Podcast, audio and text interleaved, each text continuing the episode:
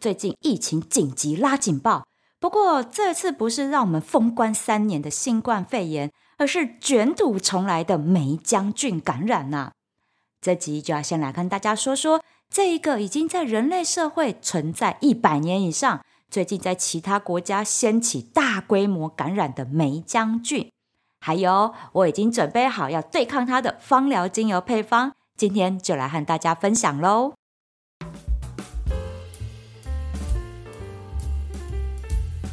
前几天啊，我和一位合作伙伴见面，想说哦，好一阵子没看到他了。他就跟我说啊，哈，他前一阵子超惨的，先是得了 A 型流感，休养了快三个礼拜之后，然后一直咳就没有好，然后人还是很不舒服，就再去给医生看。医生说，哎呦，你再晚一步来就要恶化成肺炎了，这个是霉将菌感染。那我这个伙伴就很惊讶啊，他说。梅将军，这不是小朋友才会得的吗？他说他以前小朋友就轮番得过，而且还因此住过院呢。怎么他现在也会得呢？那医生就说啦，梅将军病毒主要是小孩和老人会得，你也有点年纪了，要多保重身体呀。得了，这句话羞辱性极强啊！那医生当然也有开药给我这位伙伴吃啦。才吃一天，吼，我这伙伴就说，他就感觉到病情明显好转，多休息几天就完全康复了，吼，不然吼，他说他咳了一个多月，真的是咳到厌世呢。那就在我刚听完他这个故事没几天，新闻报道就出来说，台湾恐怕会有梅将军感染爆发的危机。那我就传私讯给我这朋友说，哎，还真是什么流行疾病都给你赶上了呢！啊，各位听友啊，时尚流行可以追，但是流行疾病可别跟风感染呐。我们自己的免疫系统还有保护措施，还是要时时顾好才行哦。在这几年新冠肺炎疫情严峻的时候，我有分享过几集的内容。专门介绍什么是病毒，还有免疫系统是怎么样运作的。今天我就来和大家聊聊细菌这一个小玩意儿。讲到细菌哈，就一定要从一个词开始解释起，就是微生物。微生物顾名思义就是微小的生命体，它们拥有完整的细胞结构，但是呢，体积非常小，非常小。像是细菌、真菌、原生动物，还有藻类，都是属于这一类微生物。那另外一类也算是微生物的，就是它没有完整的细胞结构，像是病毒、衣原体，就是属于这一方面的微生物。那细菌可以说是全世界最小的生命体，我们可以想象它是拥有一个完整的生命，而且自己会活的细胞体。它们呢，有支持生命运作的细胞核。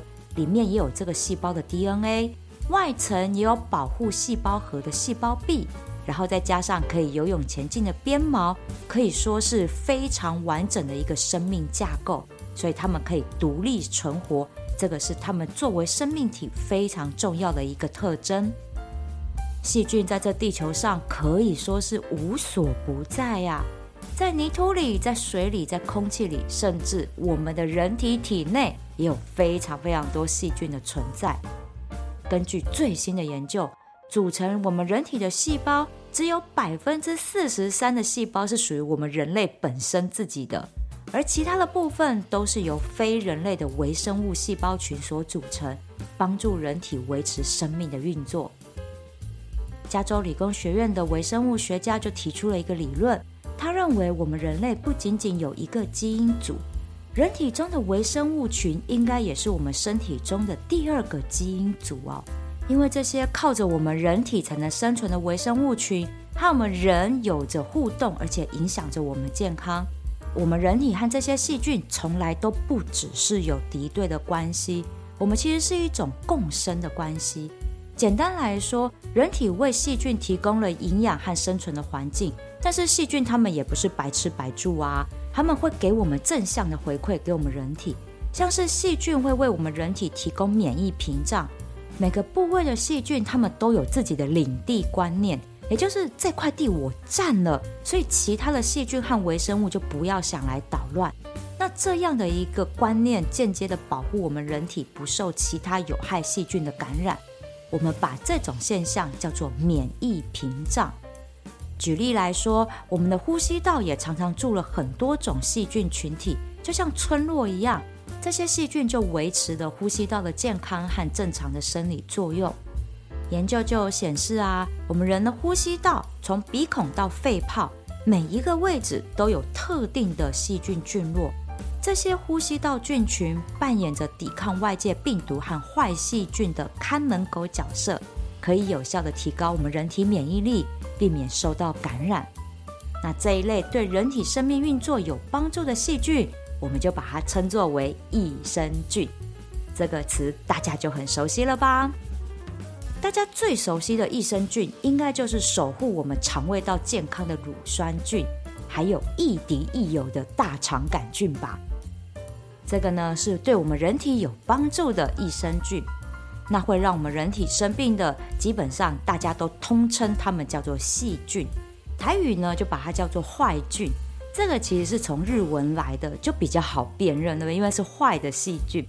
那像是让人上吐下泻的霍乱弧菌，女生最害怕阴道感染的白色念珠菌，还有我们今天要分享的霉浆菌，这都是导致我们人体生病的细菌哦。那今天我们主要要讲的霉浆菌哦，它已经是一个存在于上百年的细菌了，是一直到一九三九年才被美国微生物学家给发现，证实了这个细菌的存在。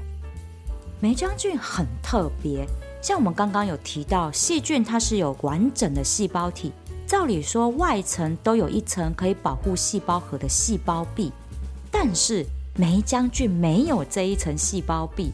就很像没穿衣服的细菌在身体里面裸奔的那种感觉。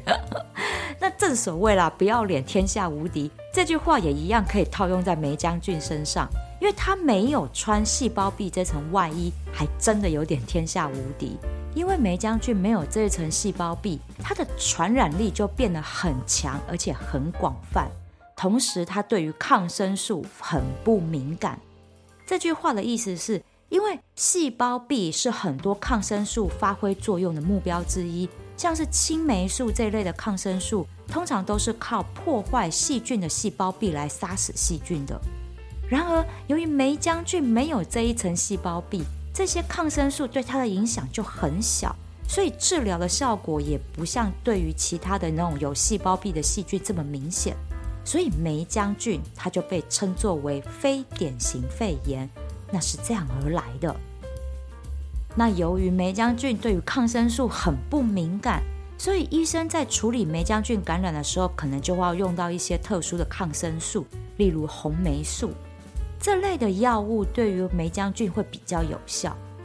但是哈，这也是霉浆菌它很狡猾的一点，因为目前还没有一个及时又有效的检测方式，可以在第一时间就筛出说啊，我们是不是感染了霉浆菌。因为目前使用的是梅浆菌抗体指数检验，是检验感染后身体产生抗体的数量。那我们人生成梅浆菌的抗体，通常都是要等到发病之后才有可能上升。所以第一次筛检的指数是阴性，并不代表没有梅浆菌感染。有的时候要筛到两次的数值，才比较容易去判断是不是确诊。而且啊，很可怕的是。霉浆菌呢，它可以在我们人体潜伏数周到数个月之久。大部分人在潜伏期是完全没有症状的，只有当宿主的免疫力下降的时候，霉浆菌才会伺机而动，引发呼吸道发炎。而这霉浆菌引发的肺炎，很多医生都把它叫做会走路的肺炎。这么说是因为很多得了霉浆菌肺炎的病人。即使胸部 X 光看起来说哇，发炎发得很严重，但是呢，病人还是一样好端端的可以在路上走来走去，一派轻松的样子，看不出来他有严重的肺炎。好，就是表面上的病况看起来没有很严重，但是肺部已经在发炎恶化了。所以这也是霉浆菌可怕的地方。什么时候被感染？是不是被霉浆菌感染？这件事情我们自己是没有办法做有效的判断的。而且更讨厌的是啊，梅将军肺炎感染之后，并没有让我们人体产生免疫保护的能力，之后还是会发生反复感染的现象。不像说新冠肺炎确诊康复之后，还有一段无敌星星的免疫期间，不，梅将军才不给人这个机会嘞。所以如果没有好完全的话，只要免疫力一降低，就会再被霉浆菌感染生病的。如果本身呼吸道比较敏感，有气喘病史的人，真的要特别注意，霉浆菌感染容易导致慢性咳嗽，其中有很高的比例其实是过敏气喘被霉浆菌诱发出来而引发的慢性咳嗽。我在网络上啊就查到一份数据，让大家来参考。这份数据说，第一次气喘发作的人，百分之五十的人身上是带有霉浆菌的。而气喘控制不住住院的病人中，有高达百分之二十呼吸道里面有霉浆菌的存在；而过敏气管发作控制不好的病人，有高达百分之五十的呼吸道里面是有霉浆菌的。这些数字都在在的告诉我们，霉浆菌和过敏气喘其实有着密切互相影响的关系。所以治疗霉浆菌感染，必须要同时治疗过敏气喘。病情才可以得到有效的控制。那目前治疗的部分还是有一些抗生素可以治疗它，但是因为它传染力很高，又主攻免疫力弱的老人小孩，真的哈就会有那种一人得病全家遭殃的状况。所以口罩还是不能拿下来呀！哎，真的哎，我到现在出门还是习惯戴口罩。原本呢是带一种安全感。但是现在真的是为了安全而戴的哦。那我们之前在疫情期间养成的勤洗手好习惯，当然还是要保持，毕竟这是杀菌最好的方法啊。那当然，用精油调配净化喷雾跟干洗手也一样有效哦。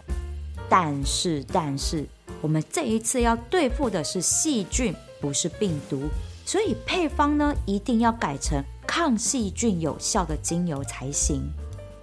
这边我就来跟大家分享我已经准备好的细菌杀光光干洗手配方。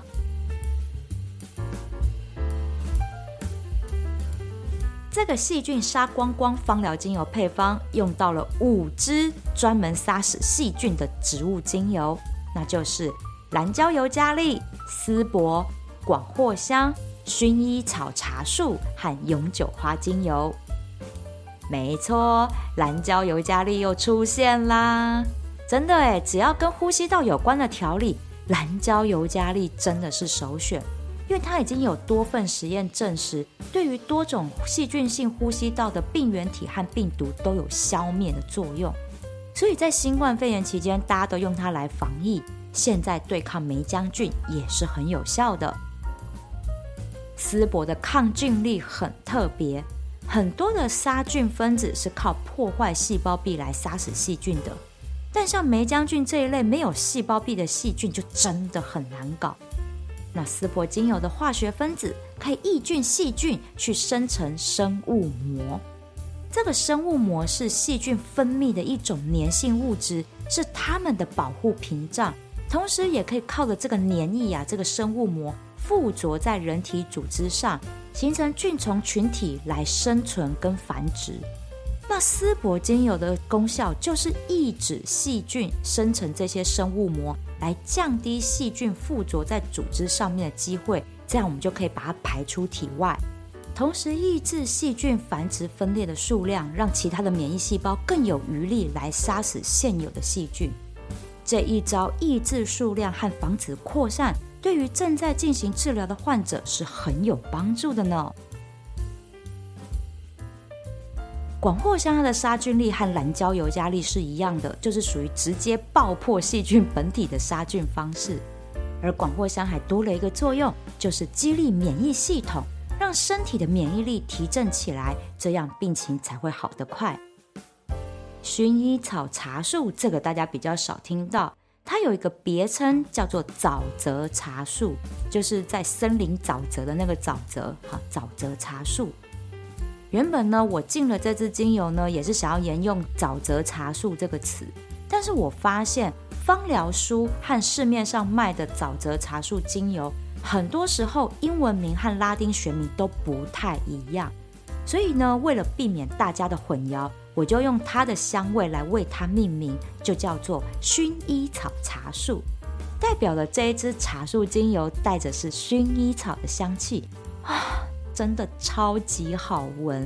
之前上课的时候，我就带给班上的学员们闻，大家超爱的。那这支薰衣草茶树是澳洲新兴的特产精油，功能就和茶树其实是一模模一样样。毕竟他们就是很亲近的亲戚关系。薰衣草茶树的质地啊，是比茶树还更温和的哦。茶树它已经是老少咸宜的精油了，那它比茶树更温和，味道是更柔软啊，哦，我自己就很喜欢。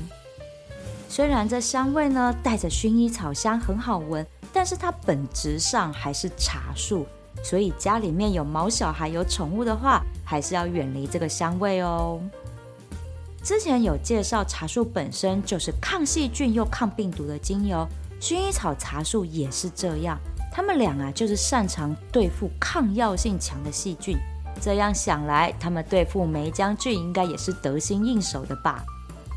而且这两支茶树精油还可以预防发病，意思是我们人体里有潜藏的一些细菌和病毒，这两支茶树精油都可以把它们揪出来杀掉。降低发病的几率，所以是日常保健就可以用，生病时候也可以用的双效调理精油哦。那为什么永久花又出现在这里了呢？诶，真的连续好几集后都有用到永久花。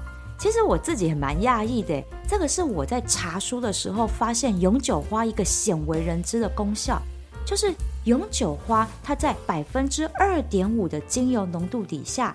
可以瓦解多种细菌的抗药性，也就是说，当这个细菌有很高的武装力，永久花是可以消减它的抵抗力，让别的化学分子去杀掉它的。所以，这个对霉将军这一类抗药性强的细菌来说，诶，这可是一个狠招诶。而且呢，永久花它和大部分的精油都有很好的协同效果。所以呢，这个配方里一定要用到它。这个细菌杀光光配方虽然是我针对对抗霉将菌调配出来的，但是它对于抗病毒和提升呼吸道免疫力也是有帮助的。再加上啊，这次永久花的浓度比例要在比较高的情况下才能可以发挥功效，所以呢，我就先调了一瓶小瓶的复方精油。就是把这五支精油都先混合好之后，然后我再滴到精油喷雾瓶里面，确保它有最好的杀菌效果，同时也让接触皮肤的浓度不会超过百分之三。那这个细菌杀光光配方，我就以一末二十滴精油来计算，配方的比例呢，就是永久花五滴，薰衣草茶树或者是茶树精油五滴。二选一哦，好，不是两种都加，看家里面有哪一个。那再来呢是丝柏四滴，蓝椒尤加利三滴，广藿香三滴。那这样子混合好之后，它就变成一瓶纯的复方精油了。这时候我们再看看手边准备好的喷雾瓶是几 ml。假设我们准备的就是十墨的喷雾瓶，基底呢我们就选择用七十五帕的酒精。那精油浓度是百分之三，所以呢，只要滴六滴，我们调好了这一个细菌杀光光复方精油进去就可以了。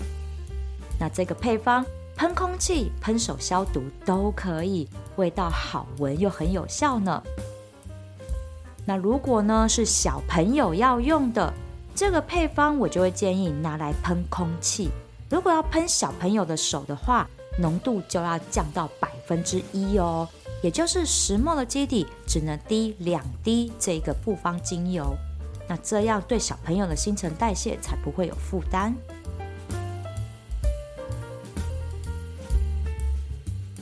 自从新冠肺炎之后，大家对于疾病大流行就有一种恐慌，很怕会不会又回到那个锁国关在家里的状况。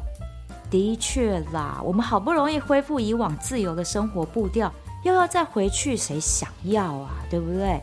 我是觉得啦，霉浆菌感染这一波哈是不会到窝房后，因为得病的病情没有这么严重，就是咳嗽咳到肺很痛而已。但是小朋友得病就真的要特别注意，因为霉浆菌真的比较主攻是小朋友。